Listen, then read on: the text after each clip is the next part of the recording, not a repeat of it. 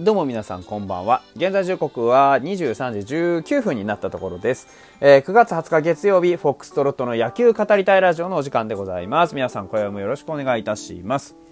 普段の月曜日ですとね、あの、試合がないんで、いつもなんか適当な話して過ごすんですけれども、本日は祝日ということでですね、あの、皆さんは3連休だった方も多かったのではないでしょうか。札幌ドームは実はこの3連休ね、あの、ユニフォームのプレゼントの企画が行われておりましてですね、あの、本日まで、えー、ファイターズの選手たちが着ていたね、あの、鮮やかな青色のあのユニフォームがですね、えー、と、来場の皆さんに、えー、振る舞われていたということのようです。僕もね、あの、行こうとは思ってたんですが、まあ実際ね、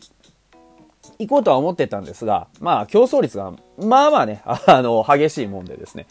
まあ、なんせ、この緊急事態宣言下でね、えー、やはりちょっとこう、入場者数が制限があるということと、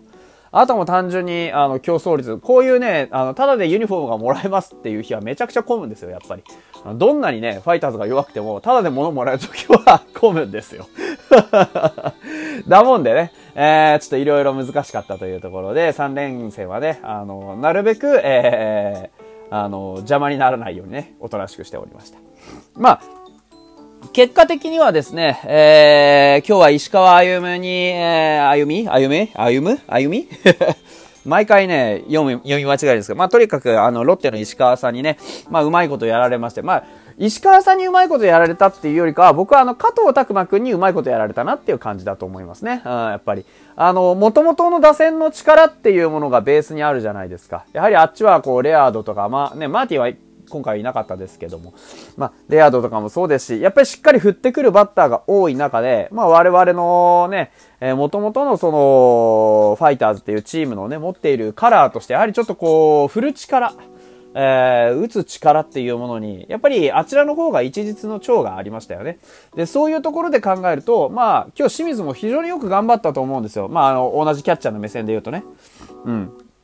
あの、実際はね、あの、打たれたヒットの本数っていうのは、ああっちの方が1本少ないわけですからね。うん。ですからやっぱり如実にその打線の元々の能力の差っていうのが出てきたかなっていうところが、まあちょっと伺えますよね。6回の失点はやはりあのー、その加藤拓馬くんにね、えー、まあ言うなればやられたというところですよね。えー、レフトにツーベース、ドン打たれた後に送りバントからの犠牲フライ。これ理想的ですよね。やっぱりね。あのー、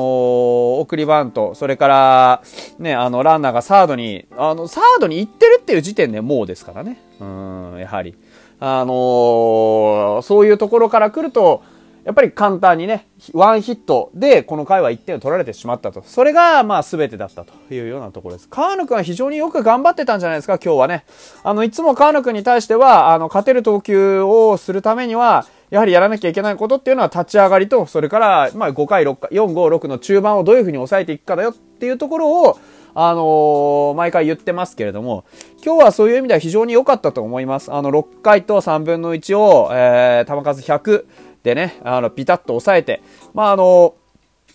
自責点こそ1位ついてますけど、この結果を責められはしないだろうなというふうに思います。今日は非常に良かったんじゃないでしょうかね。えー、三振もそこそこ要所でね、えー、3つ取ってましたし、まあフォアボールとかもそうですけど、まあ被安打3の結果をね、なかなか、あのー、責められは、僕はちょっとしないな、というふうには、やはり思いますよね。うん。あのー、最初のね、3回はね、それこそ、あのー、ツーベースあり、それからフォアボールあり、ね、あの、ヒットありというところでしたが、あもう徐々にね、えー、良くなって、4回、5回ビタビタっと抑えてたのが非常に良かったですよね。うん。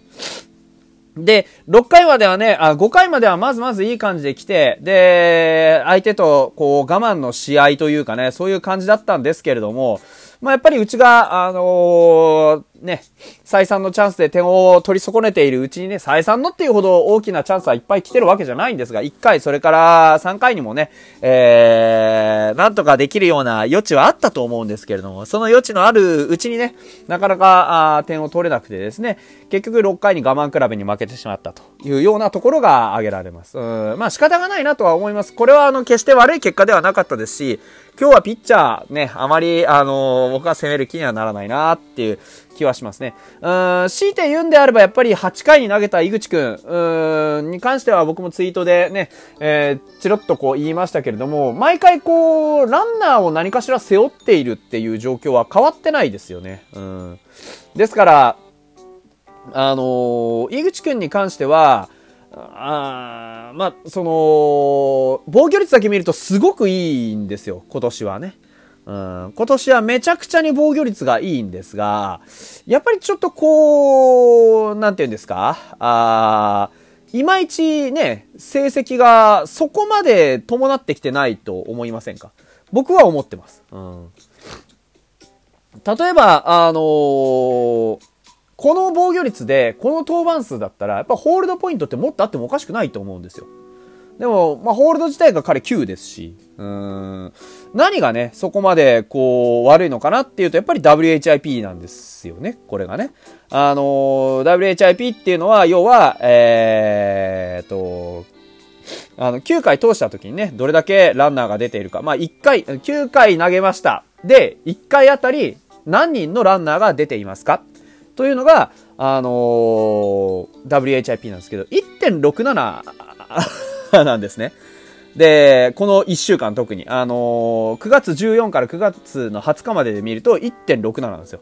ですから、ここ最近、なんとなくランナー出してるなっていう感覚が数字によって裏付けされてるんですね。失点こそ少ないものの、あの、ピシャッと3人で抑えるってことはほぼしてないんですよ。短い回しか投げてないピッチャーの WHIP1.67 ってめちゃめちゃランナー出してますか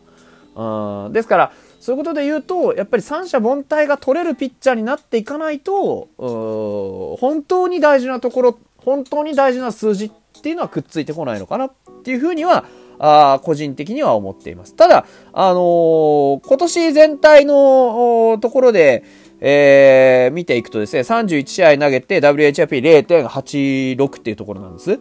だから、あの、努力は続けてきてると思うんですよ。ただ、ここ最近の投球内容で見ると、あんまり良くないなっていうのは、えー、気に留めておきたいなっていうところです。うん。まだ多分ね、何かこう不安要素があるような気がする。うん。決め球にね、やはり精度を求めていきたいですよ。ちょっと鼻水が出てきてすいませんね。あの、申し訳ないですけども、はい。というところです。あの、WHIP0.87 ってのは86か、86非常にいいんですよ。非常にいいんですけど、その割にホールドが少ないっていうのは僕ずっと気になってます。いい場面で投げさせてもらってないのか、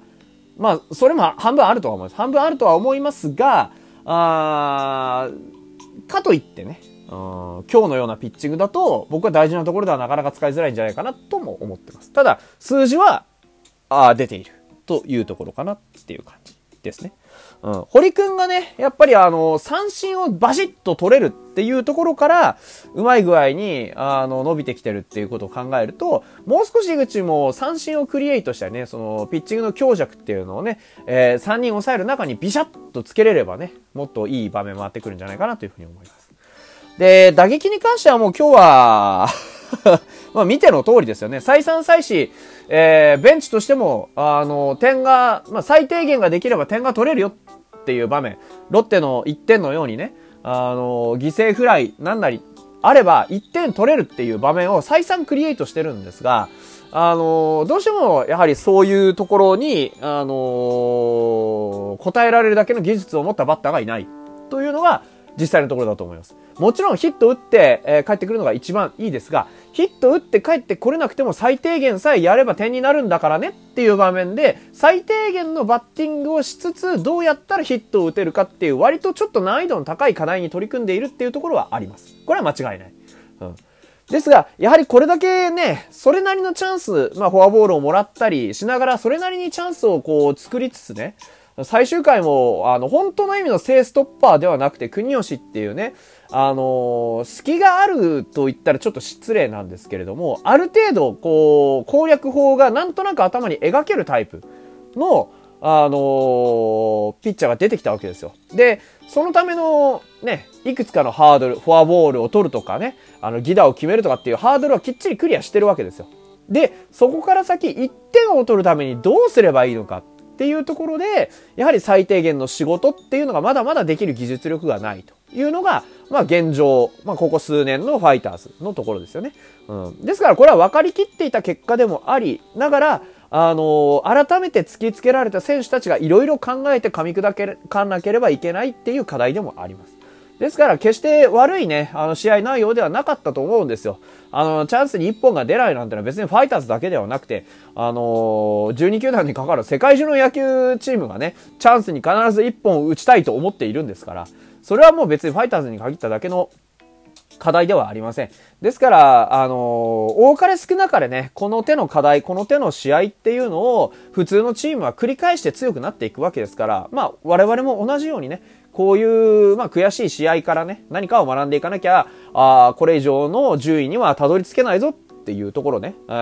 ー、もう一回こう噛み締めてね、やっていくことに、ファイターズとしてはなるんじゃないかなというふうに思っております。まあ、それはそれとしてもね、あのー、まあ、ロッテ首位ですからね、首位相手に、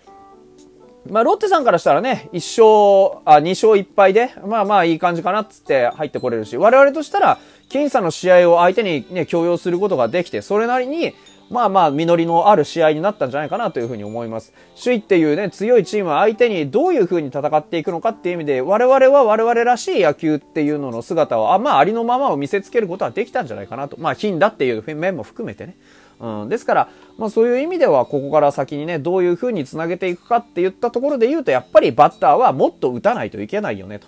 ファーストストライクをのんびり見逃してるような暇はないんじゃないのかなっていうのは、これはやはり全体の認識として取っておきたいし、いざっていう時にね、頭をクリアに、えー、できることをシンプルにやり遂げるだけの技術力、精神力、身につけていってほしいなと。若いチームですからね、期待したいなと思っております。